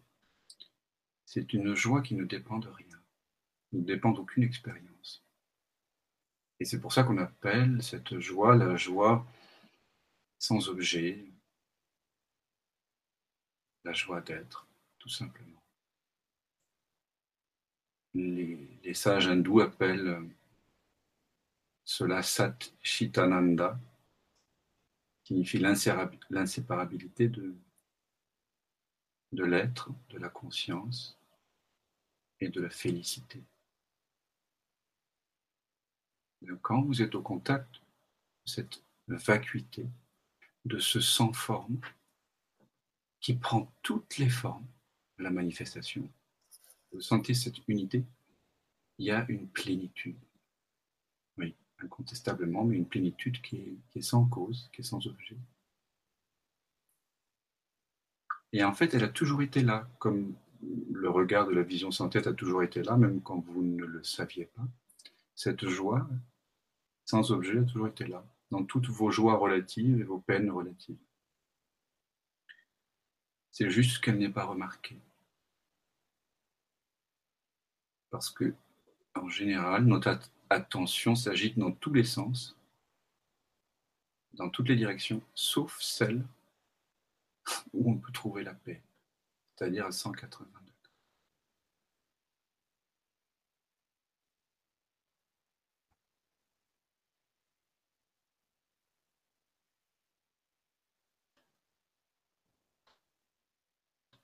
Vivre, vivre l'éveil, c'est vivre à partir de cette cette vacuité et de reconnaître que vous êtes le sans forme qui prend toutes les formes. Donc, au final, vous commencez à vous reconnaître dans les autres, dans les situations, dans les objets, dans les formes, dans les expériences. C'est encore vous-même, c'est encore vous-même. Et et plus vous vous détendez profondément dans cette vacuité, dans ce sans forme, et plus vous pouvez aller sentir euh,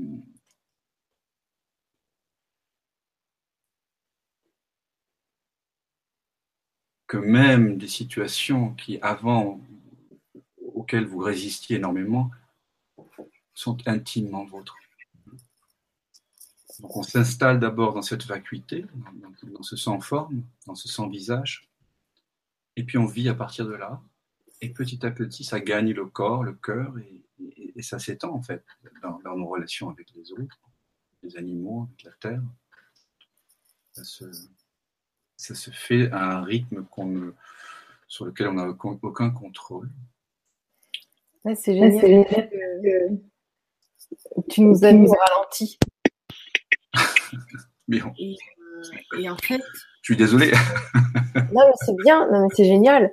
Ça, ça, ça, ça pose. Et euh, en fait, ton, ton énergie, ta voix nous lance directement dans la pratique. Enfin, c'est incroyable déjà tout à l'heure, lors de l'exercice. Et là, maintenant, et je me dis, ouais, c'est génial, quoi. C'est même, même via l'écran, tu vois, ça se passe. Mm. C'est super. Donc, je te remercie. Ah, merci de ce partage. Et euh, si tu es OK, on, peut prendre encore quelques questions parce que tu vois, là, il est déjà, on a passé déjà une heure et quart ensemble. Oui. Donc, euh, avec, d'accord, on prend encore, voilà. Euh, Par rapport à ce que tu dis, oui. vivre à partir de l'espace ne veut pas du tout dire qu'on vit au ralenti. hein, euh, que le corps mental, ben, il y a un ralentissement des pensées, bien sûr, des pensées liées à, moi, moi, moi, qui, s'éteignent, mais le corps peut être extrêmement actif dans le monde. Hein. Euh, ah oui, j'ai pas dit le contraire. Hein. J'ai dit que là, ça faisait du bien, une pause mentale. Je dis pas ça pour toi, mais je dis ça pour, les gens qui, qui, qui peut-être euh, découvrent ce message non duel. Hein, il, y a, il, y a, il y, a, un moment donné dans la Bhagavad Gita, le chant du Seigneur, qui est un très grand texte de non-dualité, il y a Krishna qui enseigne à Arjuna et il lui dit le, Seigneur se tient dans le cœur de tous les hommes, les faisant tourner par le pouvoir de sa maya comme s'ils étaient juchés sur un manège. En fait, il y a l'illusion du mouvement et tout ça, mais quand vous regardez la vie à partir de la vision sans tête, bah, quand je suis en vélo à Paris, euh, en fait, euh, le paysage entre en moi, je ne bouge pas. Je vois, je vois des, des, des jambes qui, Je, je, et, puis en fait, l'espace, lui, ne change pas de place. Quand je danse, quand je tourne, euh, etc., euh, le, corps se meut. Le corps qui est un objet dans le monde se meut avec le monde qui sont des objets, mais l'espace à partir duquel il est perçu est immuable, etc., etc. Quand vous faites l'amour, vous faites l'amour, euh, vous voyez le visage de votre partenaire sur vos épaules. Vous disparaissez en faveur de l'autre, mais le corps peut être très actif, caressant, ou, euh, ou dans un combat. Donc, et quand je chante sur scène à l'Opéra de Paris, pareil, voilà. il y a plein de choses qui se passent et, euh, la voix apparaît dans cet espace. Donc, on peut être très très actif, hein. mais c'est juste que effectivement, pour découvrir, euh, pour découvrir, en général, on a besoin de, de découvrir dans la lenteur. Oui, les maîtres d'arts martiaux, c'est ce qu'ils proposent. Ils proposent euh, justement la méditation, le pour aller plus vite dans le mouvement. Et, et j'ai déjà vu des, des maîtres d'arts martiaux. Moi, j'étais tranquille parce qu'on était en train de méditer. Et puis d'un coup, il nous dit, on va vous montrer, je vais vous montrer un exercice. Et le gars, il avait un kawé et il a fait un mouvement. J'ai sursauté parce que je n'ai pas vu le mouvement. J'ai juste entendu le bruit du kawé. Et en fait, ça permet à, à ces alors il a entraîné des sportifs de haut niveau et tout, ça leur permet d'accélérer, de, ralentir le mental, ça permet d'accélérer le mouvement du corps. Et alors moi j'ai sursauté, je me suis demandé ce qui se passait en fait. C'était tellement rapide que je l'ai pas vu avec mes yeux, j'ai entendu le bruit. C'est bluffant en fait des trucs comme ça. Donc euh, oui oui, je comprends euh, complètement ce que tu dis. C'était juste voilà, juste. Euh, Mais c'est bien de le dire parce que ça aurait pu porter à confusion, du coup, ce que j'ai dit. Je pense que euh, souvent, la spiritualité a une assise. Euh, voilà, on peut avoir cette image d'épinal, euh, voilà, celui qui médite dans une grotte, qui se, qui se coupe du monde. Hein. Mais non, non, pas du tout. On est très rapide. on s'entête et, et la seule méditation que je, enfin, une des seules je crois que dans le Dzogchen aussi, on, pratique les yeux ouverts. Mais en tout cas, la vision sans tête, vous pouvez la pratiquer partout. Ça qui est extraordinaire. C'est-à-dire que euh, vous êtes partout sans tête, hein, du matin au soir. Euh, voilà, dès que vous avez les yeux ouverts, euh, il y a le monde qui est perçu. Et donc, à chaque instant, vous pouvez percevoir à partir de cette absence de tête et vous installer dans cette absence de tête. Quand le patron vous engueule, quand euh, vos enfants euh, sont insupportables, quand etc., euh, etc. Donc dans des situations concrètes de la vie. C'est ça. C'est Douglas Harding disait que c'était une, une, méditation pour la place du marché. J'aime beaucoup ça parce que vraiment c'est concret, c'est pratique. À chaque instant, vous pouvez disparaître en faveur du, du monde. Alors, merci. Alors, euh, Luna qui nous dit je suis ce que je cherche, l'espace qui perçoit, être le témoin du monde. Je comprends intellectuellement, mais le renversement ne se fait pas. La non-séparation n'est pas une évidence. Je ne trouve pas le blocage, la peur, merci. Hmm. Bah, je crois que bah, je t'invite à venir au, simplement aux rencontres hein, bimensuelles chez moi à Paris. Euh, tu, es bienvenue. Hein. Oui, tu fais des rencontres chaque mois. Ça s'appelle euh, comment C'est un nom?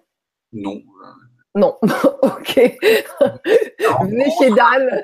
Rencontre non duel autour du partage de la présence. Alors, traditionnellement, on appelle ça un satsang, mais. Euh... mais toi, tu as choisi pas dedans. Bah, satsang, je, parfois j'appelle ça un satsang. Satsang, c'est un terme sanskrit qui veut dire, euh, grosso modo, rassemblement autour de la vérité. Pas la vérité que quelqu'un détiendrait par rapport à quelqu'un d'autre, mais la vérité euh, potentielle que nous sommes chacun. Donc, ce sont des ateliers ou euh, avec des méditations guidées ou par des questions-réponses hein, ou, par des jeux de révélation. Nous faisons l'investigation du soi, hein, comme des détectives. Nous partons euh, de du, du, bout de l'arborescence, de ce pourquoi on se prend, et on remonte jusqu'à la racine, même au-delà, voilà, dans l'inconnu. On va toujours vers l'inconnu. Et, et, on va tous aller chez toi. Quoi? Que c'était Hein? On va tous aller chez toi, c'est super. Écoute, vous êtes les bienvenus en tout cas. Il, y aura, il y aura beaucoup de bienveillance en tout cas, parce que si on partage des trucs aussi intimes que ça, euh... c'est intéressant. En général, ça se passe deux fois par mois. Alors euh, voilà, les gens peuvent se renseigner sur mon blog, mais je préfère qu'ils m'envoient leur numéro de téléphone et j'envoie en fait une proposition euh, euh, sur un, comment dire, un groupe SMS. Et donc, euh, voilà, ça se passe de 19h à 21h30 à peu près. Et puis après, en général, euh, les gens apportent à manger. Et après, il y a un, il y a un off aussi, voilà. Où, euh, oh. Euh, voilà. Parfois, D'accord. Joue de la musique, fasse autre chose. Mais en tout cas, le, le satsang lui-même se tient de 19h à 21h30. qu'elle vienne, qu'elle vienne ou qu'elle me, voilà. Ah oui, après tu prends la guitare et tu chantes en fait. ou d'autres, joue au piano. Oh, ou rien du tout. Euh, voilà. D'accord, ok. Bon. C'est comme ça, c'est une rencontre en amitié, hein, euh, tranquille, euh, voilà, chez moi. il y a aussi des rencontres qui ont lieu. si tous les intervenants disaient ça. hein bon, et ben voilà. Super. Et puis il y a aussi des rencontres qui se font par stage en, en province, en France. D'accord, mais de toute façon, il y a toutes les infos sous la vidéo. Oui, je, je, à, ça. Et euh, pendant qu'on y est, en fait, euh, donc oui, toi, tu proposes des stages, des rencontres euh, bimensuelles chez toi. On peut aussi faire des consultations privées par Skype, peut-être aussi en physique. Oui, je propose des rencontres chez moi à Paris, dans le 19e, et aussi par, par Skype pour les gens qui sont à l'étranger et, ou qui sont en province. Donc, tu accompagnes sur la problématique. Euh... la problématique d'être quelqu'un ou de se prendre. c'est un grand, un gros problème. en fait, au départ, j'étais, euh, voilà, on va dire, euh, à la suite d'une expérience euh, dont tu as parlé au début, vraiment d'unité avec tout, à laquelle j'ai rien compris. En 98, j'ai commencé à développer des dons mon corps était, était, vibration comme ça. Je vais qu'un désir, c'était de poser les mains pour guérir les autres. Donc j'ai commencé comme ça pendant, plusieurs années, comme ça, accompagner les gens comme ça gratuitement, et aussi les, gens en fin de vie. Et progressivement, donc, euh, de, tout ça et de toutes ces approches psychocorporelles que j'avais abordées, notamment avec mon, maître, Frédéric Moreau, ostéopathe, éveilleur Aix-en-Provence, ça, voilà, ça a formé un type d'accompagnement et quand il y a eu la, la, réalisation non-duel en 2012, évidemment, tout ça, c'est, j'ai compris que la souffrance, on peut l'aborder de façon relative, bien sûr, hein, mais qu'au fond, euh, la racine de la souffrance, c'est le fait de se sentir séparé. Oui. On peut avoir une vie heureuse, une belle famille, un bon travail, être en bonne santé, et sentir cette nostalgie profonde de l'unité et, et, et, avoir une souffrance. Euh, ce que j'appelle souffrance ici, c'est donc se sentir séparé quelque part de la vie, hein. penser la vie plutôt que sentir la vie. Et donc, je me suis rendu compte que la, racine de la souffrance, c'est ça. Et donc, voilà, naturellement, euh, j'invite les gens à aller à la racine, ce qui n'exclut pas que nous abordons des souffrances, des émotions, euh, des épisodes traumatiques de façon relative. Mais c'est toujours écouter, que ce soit avec les mains ou, simplement en face à l'espace. C'est toujours écouter depuis cette écoute impersonnelle. Hein, voilà. Et, et donc, c'est une invitation à faire émerger en chacun de nous cette écoute impersonnelle. Et à partir du moment où cette écoute-là émerge, il y a un processus d'auto-guérison en fait qui se met en route. C'est assez incroyable. Il suffit de se mettre en face de quelqu'un sans parler, sans rien vouloir, sans rien savoir, et les, émotions viennent d'elles-mêmes, souvent. C'est parfois aussi simple que ça. Je ne sais pas du tout ce qui se passe, mais il y, a une intelligence qui prend le relais euh, quand, quand, quand, quand, ça s'efface, quand vous vous effacez vous-même en face de ce qui est là. Donc ces accompagnements se font, voilà, on pourrait dire que c'est du psychocorporel non duel, c'est-à-dire que j'aborde à la fois le, le, corps, sur un corps habillé, le toucher avec les mains, je sais pas pourquoi, mais les mains sentent hein, les résistances. Donc ça peut, euh, ça peut aider pour, pour dénouer les, les, nœuds émotionnels, les blocages. Et puis par Skype aussi, ou, ou simplement par téléphone, parce qu'il y a l'intimité de la voix 20 ans que, je fais ça. L'intimité de la voix, je me suis rendu compte, suffit à, accompagner les gens dans, dans, les émotions. Alors parfois, le, face à espace, la présence physique est, est, importante, mais, mais ça peut se faire aussi comme ça. Et, euh, et du coup, là, nous, on va proposer euh, trois euh, ateliers. Et qu'est-ce qu'on va vivre pendant ces ateliers? Qu'est-ce qu'on, qu'est-ce que concrètement et qu'est-ce qui va se passer pour nous? Alors concrètement, je, vais vous proposer de, bah, de, découvrir votre vraie nature. Voilà. avec, avec divers outils, dont notamment celui de, la vision sans tête, mais pas seulement. Euh, nous allons aussi euh, faire des méditations guidées avec des, questions auxquelles vous répondrez par vous-même. et que et qui, va vous amener euh, dans ce qui ne peut pas être localisé, dans ce lieu sans lieu, qui, va, vous amener vraiment vers l'inconnu en vous-même. Là, là où vous êtes déjà, en fait. C'est un paradoxe. Et je pense que dans les ateliers, euh, bah, il y aura aussi une, interaction, sinon. Oui, ah bah oui, oui, c'est hyper important. Hein, parce que dans les ateliers, il y aura vidéo par vidéo, par, par, par, par, image ou par, en tout cas par son, je sais pas. Là, en fait, c'est comme, c'est le même principe qu'ici. D'accord. Donc, il y aura des questions qui sont posées. C'est bien que les personnes puissent donner leurs problématiques, qu'on ait une ligne, une, ligne euh, directive de qu'est-ce qui se passe, et après d'avoir les retours pour justement voir ce qui a été euh, réalisé et, et, ce qui est encore peut-être à réaliser. Oui comme, travail, euh, je sais pas comment on dit, comme travail. Euh. Donc je, je, propose effectivement, ce sont des pratiques, on va dire non duelles. Normalement, la non-dualité, on va dire, euh, ne propose pas des, des pratiques, parce que toute en fait, il faut, faut s'entendre sur ce qu'on appelle pratique. Ce ne sont pas des pratiques pour devenir quelque chose qu'on ne serait pas déjà maintenant. Une pratique non duelle, ce serait par exemple se poser la question de Ramana Maharshi, qui suis-je? Et euh, de ne pas y répondre mentalement, mais euh, de réaliser que ce en quoi s'effondre la question est la réponse. Donc, toute pratique non duelle, c'est toujours une sorte de processus d'auto-révélation. Hein. Ça n'a rien à voir avec le développement personnel où on essaie de développer des compétences, le bien-être d'une personne. Là, on essaie de refluer en amont de la personne, hein, de pointer à 180 degrés vers cela qui perçoit. Donc, il y aura euh, des, retournements d'attention, des propositions, des propositions concrètes, des méditations investigatives, et il y aura aussi des jeux de révélation. Moi, pas... Ah oui, donc c'est comme ça que tu l'as appelé, jeu de révélation de la présence qui guérit. Mais est-ce que ça, c'est accessible à tous? Est-ce qu'on peut tous euh, le comprendre, le faire euh?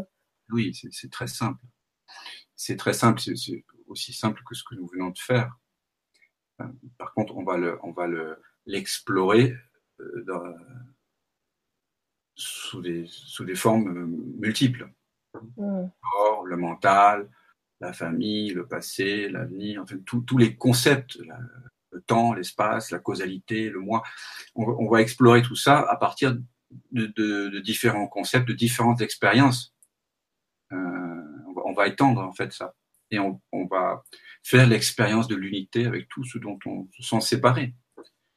Euh, donc il y aura à la fois donc des, pratiques de la vision sans tête, il y aura des, investigations méditatives des, questions auxquelles vous répondrez par vous-même. Euh, il y aura des jeux de révélation. On se posera la question tout irait très bien si seulement. Donc, je vous inviterai euh, voilà, à, être simplement honnête. honnête pour moi, ça veut dire bah, faire l'expérience de l'unité, avec, sentir en fait, sentir. Pas lorsque vous avez une émotion, de produire euh, des, jugements ou vous demander ce qu'il faudrait ressentir, mais simplement sentir. Donc c'est ça être honnête. C'est le, finalement le, l'ingrédient essentiel de ces jeux de révélation. Et, euh, et, voilà, puis il y aura des, il y aura, il y aura, diverses pratiques assez concrètes et qui sont les plus belles que j'ai pu aborder dans ma vie. Euh, en tout cas, voilà. Et que je propose aussi dans les stages, dans tout ça. D'accord. Bon, je, je, vois qu'il y a des gens qui essayent de te rejoindre. Euh, ok. Donc merci pour ces infos. Euh, là, on va bientôt clore euh, la Libra conférence. J'aimerais te poser une dernière question de Rose, si tu es d'accord. Et ensuite, je te donnerai le mot de la fin. Donc, euh, alors Rose qui nous dit bonsoir à tous les deux et merci pour cette conférence. Que dire lorsque des peurs intérieures se présentent comme les peurs de s'exprimer lorsqu'un membre proche de la famille, ma fille, m'insulte injustement et avec beaucoup de violence cela dure depuis plus de trente ans. Elle me reproche ce qu'elle ne peut pas gérer elle-même dans sa vie. Je me centre dans le cœur et je ressens de la bienveillance pour sa souffrance. Cependant, cela continue. Ma petite fille de neuf ans ne peut plus communiquer avec moi. Je lâche prise et reste avec un mental calme. Avez-vous un conseil à me donner? Merci pour la réponse.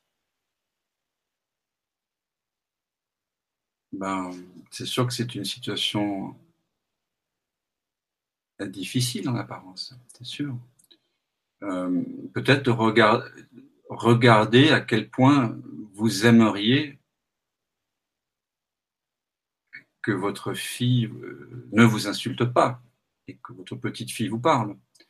Dès qu'il y a demande, c'est pas de l'amour. Alors, là, c'est poussé très loin ce que je dis. C'est la vérité. Tant que vous demandez à votre fille de changer, c'est pas de l'amour. Alors j'entends que vous-même vous vous centrez dans un espace d'amour, mais vous, quand même, il y a toujours cette demande. Vous, vous espérez que par ce centrage dans l'amour, l'autre changera. Euh, mais le véritable amour, c'est faire quelque chose sans but, sans demande, sans, euh, sans espérer des fruits de votre action. C'est ça la, difficulté. Donc déjà, regardez à quel point vous n'êtes pas encore centré dans l'amour, peut-être, parce qu'il y a cette demande qui est là. Vous aimeriez que ça change. Donc, moi, je vous inviterais, lors des, ateliers, ou euh, là, je réponds factuellement, mais il faudrait faire une expérience de ressenti avec cette demande qui est encore là. Parce que malgré que vous vous, ressentiez dans l'amour, ben, la demande est encore là. Vous, vous, avez envie, vous, pensez avoir besoin de votre fille. Vous pensez avoir besoin qu'elle s'adresse à vous sous une forme polie, etc., etc. Donc juste sentir ça, faire l'expérience de l'unité avec ça, sensoriellement, corporellement, dans toutes les parties du corps. Laisser résonner ces mémoires et, les laisser se déployer. Hein, parce que tant que toutes ces, émotions contenues euh, n'ont pas été vraiment senties, vous, vous, continuerez à essayer de vous maîtriser dans une sorte d'amour, de, de, paix, mais qui n'est pas la paix véritable. Parce que dans la paix véritable, il n'y a plus de demande, il y a un accord parfait. Donc ça veut dire qu'il y a encore des, des émotions cachées, des, des demandes. Voilà, la demande. Donc vous devez devenir intime avec votre demande, avec tout ce que vous aimeriez. Tout irait très bien si seulement. Hein? Faites une liste. Si seulement, si seulement je m'entendais bien avec euh, Ma fille, si, si, ma fille. me parlait gentiment, si, ma petite fille, etc. Et, et de faire l'expérience, voilà, avec chacune des réponses hein, que, que cette question aura engendré, tout irait très bien si seulement. pour la première, par exemple, si ma fille ne m'insultait pas. Donc vous avez un, un, besoin ou un désir. Hein. J'ai un désir, 30 secondes. Vous sentez ce que ça fait. J'ai le désir que ma fille me parle, s'adresse à moi gentiment, qu'importe. Et puis après, vous faites l'expérience de l'unité. Je suis le désir. Ou alors, vous pouvez prendre ça sous un autre angle. Euh, tout irait très bien si seulement je ne me sentais pas blessé. Ok. J'ai une blessure, 30 secondes, je suis la blessure. 30 secondes ou une minute. Enfin, c'est, le temps, c'est juste une indication pour vous dire qu'il faut quand même passer un peu de temps dans ce silence à sentir. Donc, euh, tout irait très bien si seulement euh, euh, je n'avais pas de demande. J'ai une demande. Être honnête avec ça. Être honnête avec, avec, avec nos besoins. Mais euh, la non-dualité ne s'occupe pas des, des, des, autres. Enfin, elle, ne s'occupe pas. Euh, voilà, il n'y a pas d'autre but que de simplement reconnaître que derrière la demande que vous avez, que votre fille euh, fasse ceci ou votre petite fille fasse cela, il y a un seul désir. Et c'est le, le désir de vous connaître vous-même. Tant que vous ne vous connaissez pas vous-même profondément, il y aura des demandes euh, par rapport au monde, par rapport à ce que les gens changent, ce que le monde change, etc. Et quand vous, vous reconnaissez vraiment que votre seul désir, c'est d'être sans désir, là, vous vous mettez dans la situation paradoxalement optimale pour que le monde change. Ou pas. Parce qu'on n'est pas dans une démarche d'intentionnalité ici. L'enfer est pavé de bonnes intentions. On ne parle pas de l'intention, on parle de l'attention impersonnelle. Donc c'est revenir à ça encore et encore. Il y a encore quelque chose à regarder en vous-même. Rose, merci pour, euh, votre question. Alors Dan, merci, merci beaucoup, beaucoup d'avoir accepté la, la Vibra conférence. Euh, je me réjouis de te retrouver pour d'autres Vibra conférences aussi on est content aussi de te retrouver pour euh, nos futurs ateliers. Donc du coup les les dates je vous avais marquées, c'est le 13, le 16 et le 19 mars à 20h. Et euh, et je te propose de te donner le mot de la fin. Voilà, si tu veux bien. Et puis moi je vous embrasse très fort, je vous souhaite une belle soirée. Eh ben, le mot de la fin, c'est qu'il n'y a pas de fin, il n'y a pas de conclusion, ni début ni conclusion. Ce que vous êtes, pouvez le, pressentir tous en vous-même là. Ce que vous êtes n'a jamais commencé. Et donc, ce qui n'a pas de commencement n'a pas de fin non plus. Voilà, je vous souhaite à tous une, belle soirée et euh, je vous remercie pour, votre présence et euh, je remercie euh, Gwénoline de m'avoir invité. Avec joie. Avec joie, vraiment. Puis voilà, belles éclosions à tous. À tout bientôt. Bonne soirée.